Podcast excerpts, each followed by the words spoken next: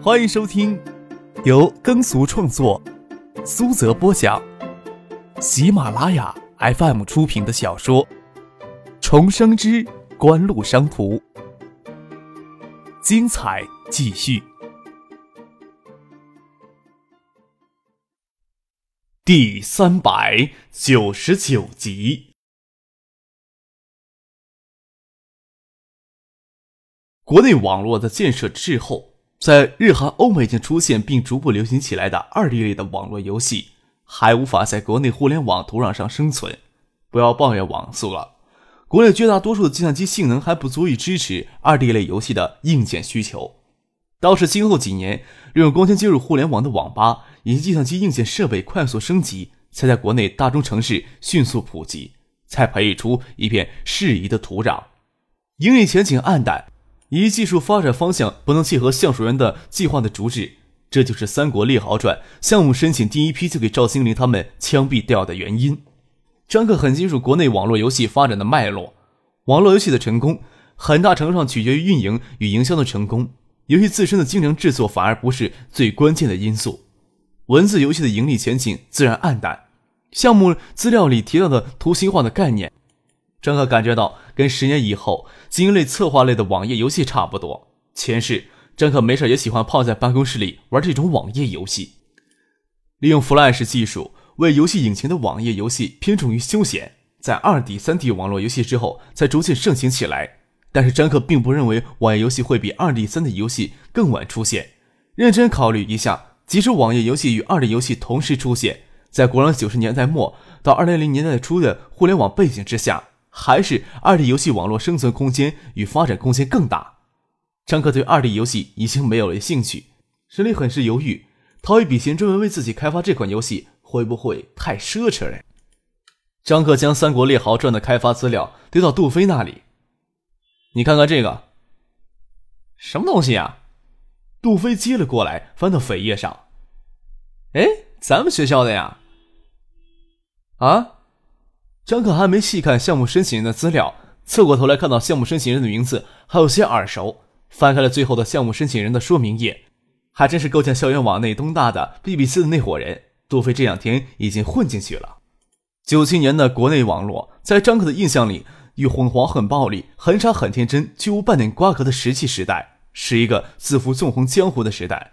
校园网也刚是在各大高校推广不久。很多校园论坛字符都是 BBC、MUD 这种输入法来命令的，古老多用户联网游戏自然也是多字星。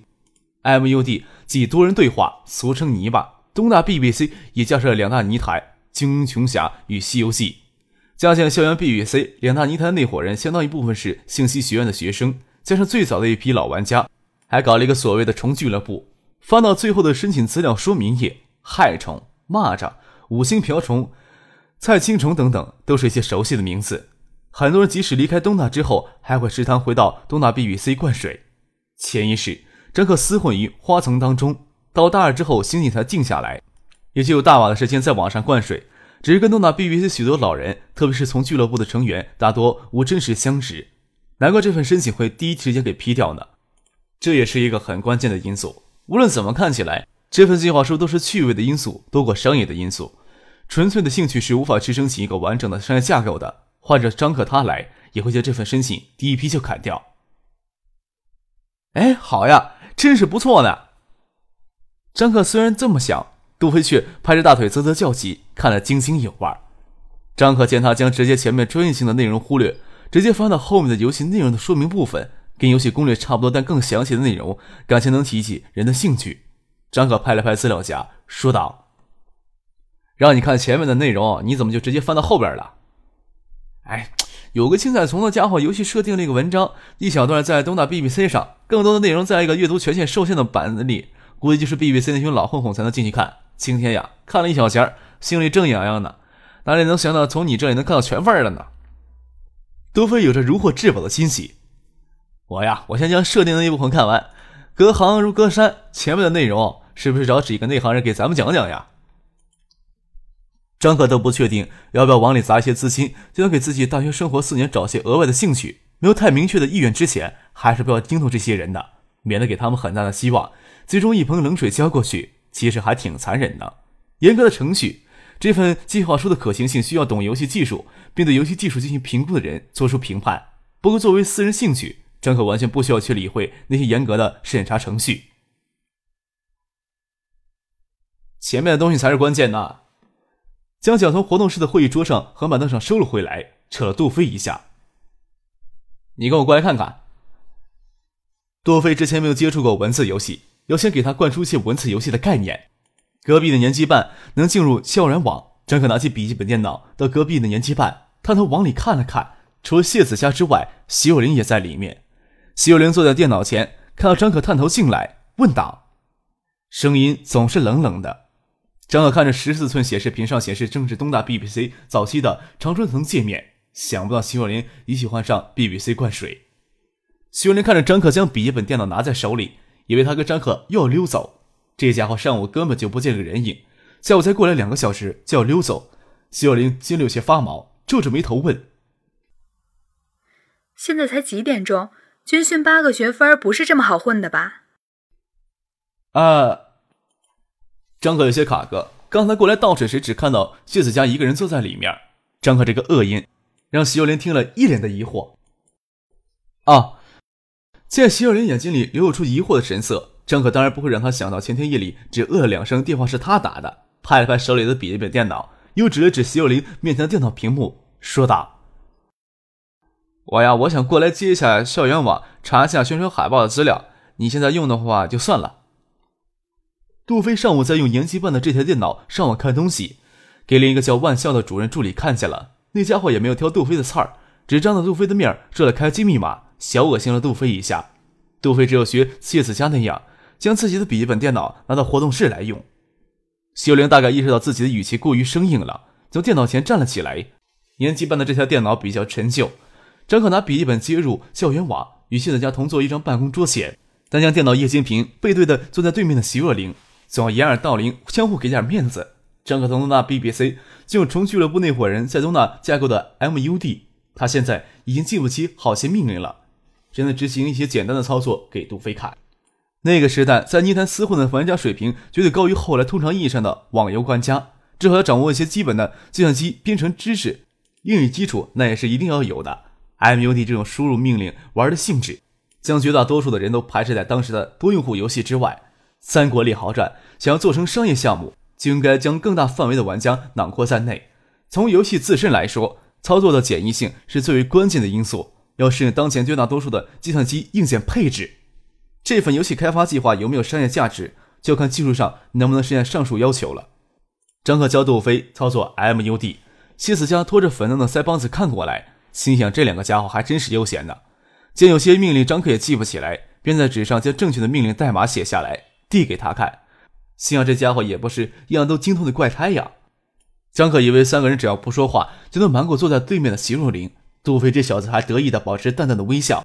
没想到谢子香在纸上写下张克记不起来的第三个命令时，席若琳含着脸说：“让你们上网是让你们查资料的，不是玩游戏的。”张克不动声色的退出了 MUD，看了席若琳一眼，漂亮是漂亮的，眼睛未免太过冷漠了。想到他对 MUD 很熟悉，应该从谢子江的纸上写下的三个命令代码上知道他们在偷偷上 MUD。徐有林倒没有继续追究，低头继续看他的书，也不在乎张可有没有在看他。冷艳的女人总是如此。夜里，张可半个啃他那些让头昏脑胀的资料。杜飞将命令列表打出来，贴在书桌上，进入校园网，慢慢摸索网上的 MUD。哎，又给砍掉了一级。张可，你来帮我看，这个格格巫是不是看我不顺眼呀？怎么逮着我就砍呀？听着格格巫这个昵称有些熟悉，张可走过去看了看记录。杜飞的七剑下天山给格格巫连砍了七次，屁股坐到书桌上，对杜飞说：“可能是徐若灵。”他怎么知道我是这个账户的？杜飞觉得很奇怪，还是在窗口输入：“徐主任，我认错了还不行吗？你二百万的经验值砍我，有多大的成就感呀？”窗口上马上显示绿色字体，格格巫冷笑一声，傲然的离去。靠，还真是骚迪的，他怎么知道我是这账户的？杜飞还是疑惑不解。哼，张克笑了起来，将杜飞从椅子上推走。他坐上东大，将页面打开，将鼠标停在格格巫的名字上。小样儿，媳妇人要想知道你的注册号还不简单？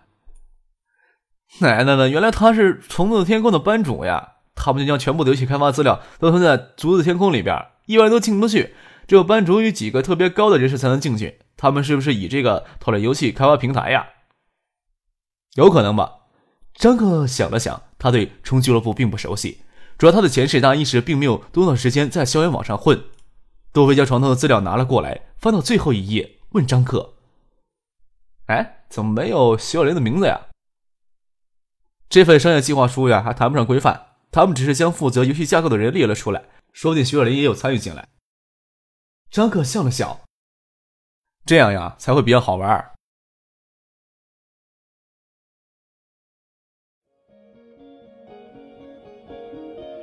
您正在收听的是由喜马拉雅 FM 出品的《重生之官路商途》。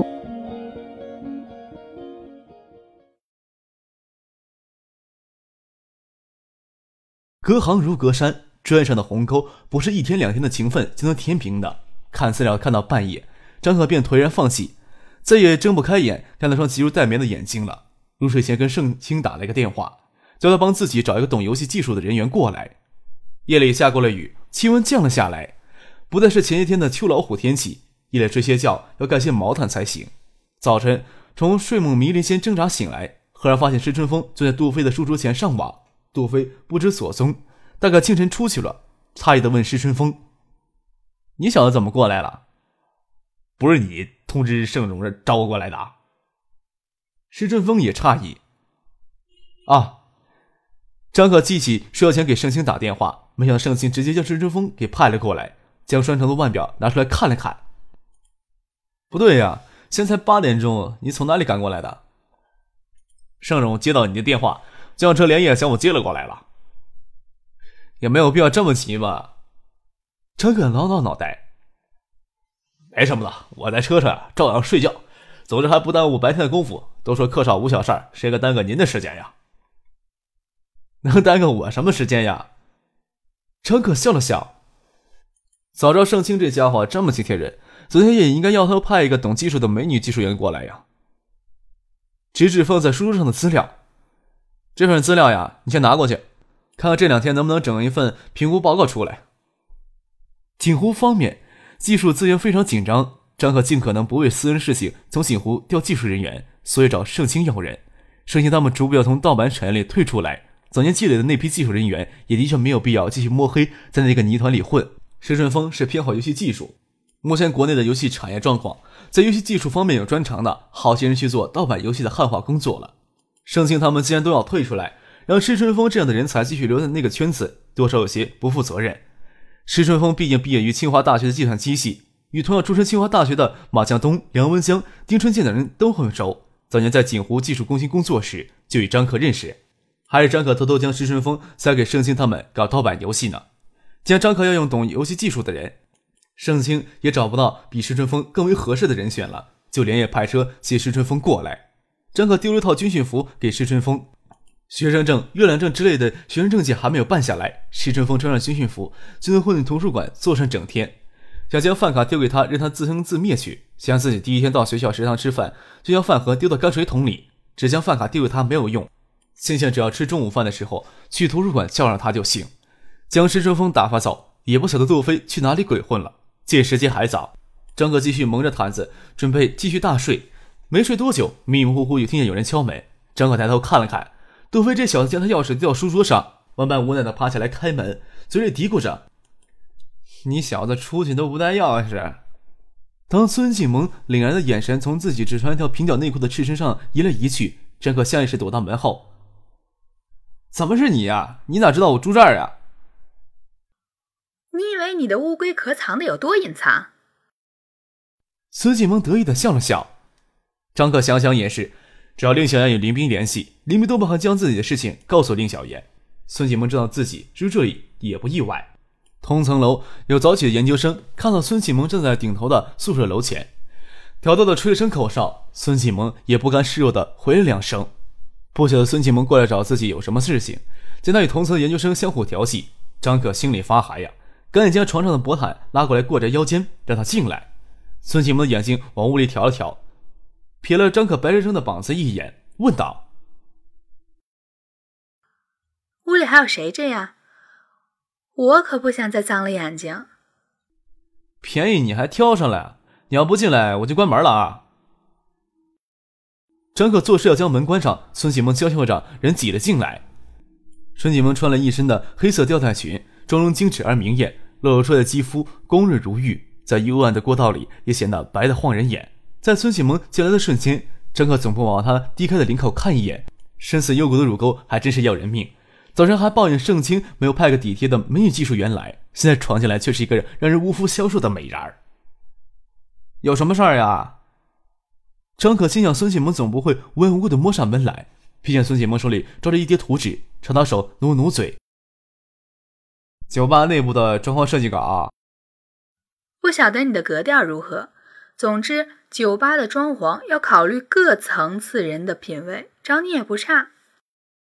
孙启萌总不想张克太得意，将图纸丢到他书桌上，他人却坐到张克的床上，捂着嘴唇打了一个哈欠，揉揉发红的眼睛，说道：“哎呦，困死我了，好几个晚上都没有睡好了。你快帮我看，听了你的意见，我还要赶回宿舍美美的睡一觉呢。”谁要是在我睡觉的时候吵醒我，我就杀了他。张克心想，我还不是在美梦当中给你吵醒的，再说也不可能去宿舍吵醒他。听他这么提醒，往他宿舍打了两个电话倒是可以的。他先让孙启蒙等一会儿，看多日之前先让他去卫生间冲一下澡，还要将衣裳穿上。等他穿好衣服出来，孙启蒙已经在他床上睡着了，闭着的双眼挑出长长的睫毛，微微颤出无端的秀美，凌乱长发铺着半边脸。都不晓得才冲澡的这会儿功夫，他怎么将自己头发搞得这么凌乱，还摆出如此古怪的睡姿，红润仿佛给晶莹剔透的晨露滋润过的嘴唇微张着，显露出妩媚青春的气息。将枕头抱在怀里，身体侧蜷着，仿佛子宫里的婴儿。两条仿佛白嫩的大腿反趴在床上，丰翘浑圆的小臀往外弓着，仿佛头、身子、腿是不连在一起的三个部分。最要命的是，丁的裙撩开半边。露出一小片雪白柔嫩的臀瓣，里面穿着蕾丝边的黑色底裤。这家伙就这样的睡着了。张可赶紧将卫生间的薄毛毯拿过来给孙启蒙盖上。他这般半裸横体的架势，是男人呀都受不了，还谈什么定心帮他看图纸？多飞打完球回来，看到孙启蒙睡在张克的床上，诧异看着张克：“怎么变出来的呀？教教兄弟我呗。”张克耸了耸肩，无言以对。杜飞冲了澡，拿着笔记本电脑准备去年级办耗时间。张赫告诉他，石春峰拿着游戏开发资料在图书馆，让他记得中午吃饭之前将石春风烧上。不想翻图纸的声音惊动孙启蒙，正好将一叠图纸拿到阳台上去看。屋外飘着雨丝，将往城场前移植过来几棵梧桐树滋润的清脆欲滴。